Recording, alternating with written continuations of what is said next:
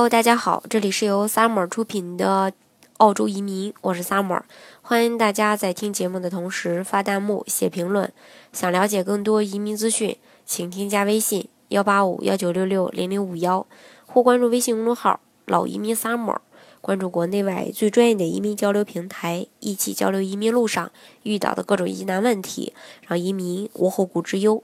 呃，关于移民的问题呢，一直都炒得很热。有的报道认为，移民是中国的精英在流失的这种事实。其实不夸张的说，移民出去的精英最多只有百分之二十。为什么这么说呢？首先要看对精英的理解。如果精英是在某一个领域有突出成就的人。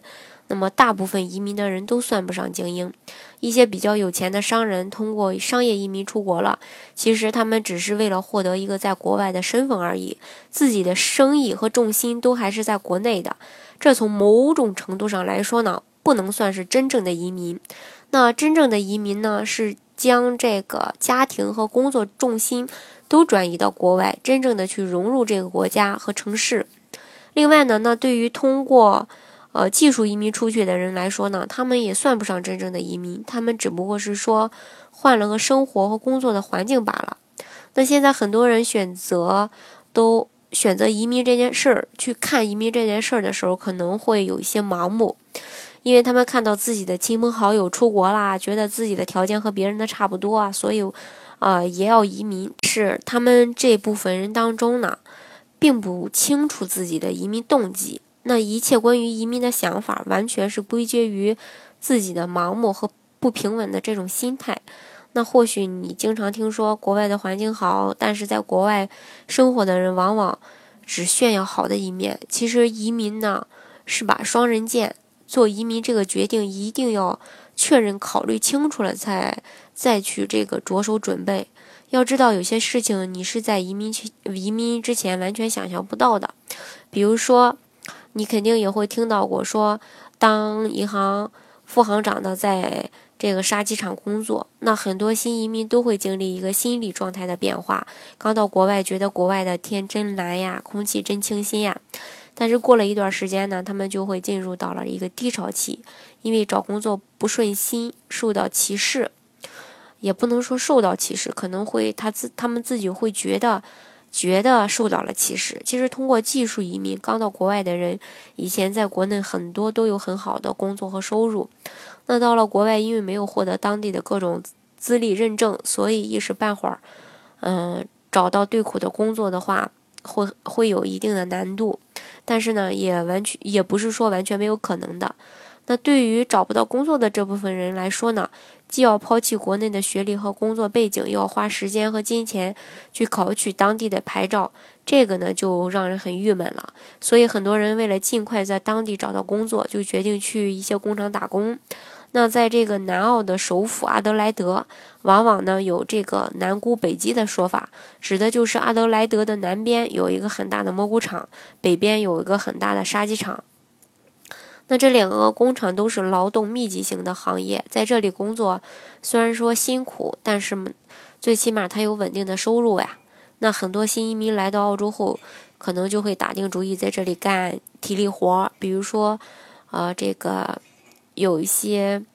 呃高管呀，嗯，也不说高管吧，高管可能会少一些，就是在国内还是一个管理层的，或者说就是更具体一点，就是说。银行的副行长呀，等等，可能嗯，有部分人真的就是在杀鸡场工作。那一位原来在国内是会计主管的这个新移民到澳洲后，要想从事会计工作，必须先考出这个 CP 呃 CPA，所以他决定去这个蘑菇厂采蘑菇。其实这还是一个不错的选择呢，因为这样的话，你可以先靠打工的这个钱来维持生活。一些聪明的人，他就会一边去打工，一边去学习，等考到了 CPA，就可以等机会去找到这种很好的自己期望跟自己期望的这种嗯工作期望一样的这种工作了。那不过呢，也有人。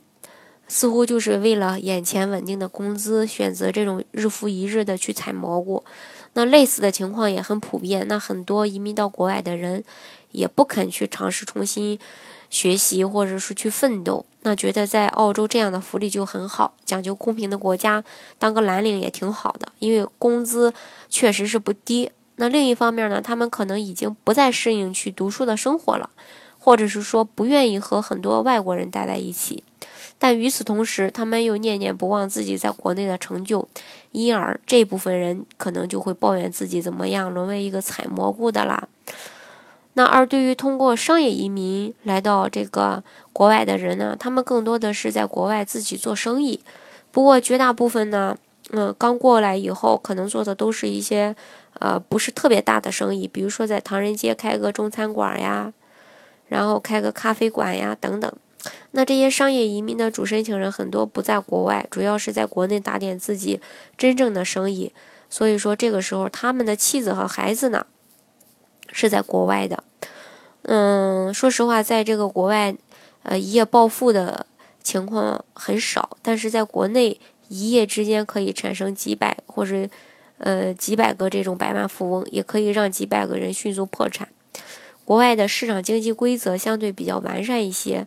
那所有的财富，它都是一点一点积累出来的，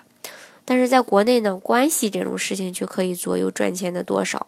所以说，想要在国外闯出自己的一片天，嗯，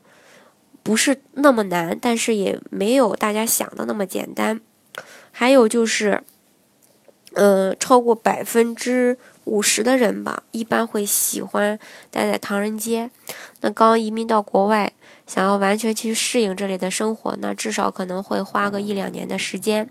归根结底呢，主要还是文化方面，呃，不会那么的，呃，那么快的去适应。那比如说外国人讲话可能很直接，虽然你跟他关系好，但是他会在某件事情上，去如实的去去批评你。这个这样的话呢，就让爱面子的国人就觉得很尴尬了。那有些人可能就会抱怨，说自己受到歧视，其实别人人家没有歧视你。就是很难和外国人去沟通，那但或许这些抱怨呢，有的时候也不是没有道理的。那到了一个新国家，当然要改变自己的这种思维方式了，对不对？到了国外以后呢，可能有的人，大部分都愿意在这个唐人街，嗯，很少有人真正的去融入当地的一些。文化去学习他们的一些处事方式，那他们每天就喜欢待在中国人的圈子里，喜欢和自己老乡一起出去玩儿。他们去学校接孩子放学，也从来不和周围的家长交流，只是自己一个人站在旁边。他们上网就上中文网站，那在家里架个大锅盖，就是那种卫星天线，只收看中国的电视节目。那家长自己在国外的融入度就比就比较差，那朋友当中也没有外国人的圈子，这个有的时候可能就会限制自己孩子和当地人的交流了。那在孩子的英文英文进步上，就更不可能提供什么帮助。那家长通常就会有误区，认为孩子到了国外，有了环境，自然就能学好英文，这个其实是完全错误的想法。孩子在这种情况下，最多也只是口语好。但是他们在学一门语言，而不是在讲话。那在所有的移民当中，嗯，商业移民、投资类移民融入度，呃，也是不高的，因为他们在国内是比较成功的商人，年纪可能都四五十岁了，价值观早就形成了，也很难去接受新的事物。但是近几年还好。嗯，那在国外生活的成功与否和个人的性格关系很大。那如果你在国内每天睡到自然醒，然后到公司转一圈，下班后再跟朋友吃饭喝酒，那么就不具备到国外去生存的能力，因为你会变得很懒，也不想去学点什么，还会觉得生活特别的无聊。反正是总的来说吧，移民的话还是要清楚自己为什么要出去，是为了养老啊，还是为了孩子的教育，还是说，呃。因为其他的原因呢，嗯，这个都要考虑清楚。当然，你移民的话，嗯，有失也有得，有好也有坏，就要看你自己如何去看待这件事情。当然，我上边说的这些情况，现在，嗯，随着这种移民群体的素质的增高，嗯，还有这种，嗯，嗯，因为生活环境不一样了嘛，所以说，呃，去那边儿这种情况。嗯，就我说到的这些情况会变得越来越少，但是不管怎么样，嗯，大家在移民之前一定要考虑清楚，不要盲目的去跟风移民，要清楚自己到底为什么移民。这也是我经常，嗯，跟这个客户呀，还有粉丝呀，还有，嗯，周围朋友聊天的时候呀，经常会说到的一个问题，一定要清楚自己的目的。好，今天的节目呢，就给大家分享到这里。如果大家想具体的了解澳洲的移民政策的话呢，欢迎大家添加我的微信幺八五幺九六六零零五幺，或是关注微信公众号“老移民 summer”，关注国内外最专业的移民交流平台，一起交流移民路上遇到的各种疑难问题，让移民无后顾之忧。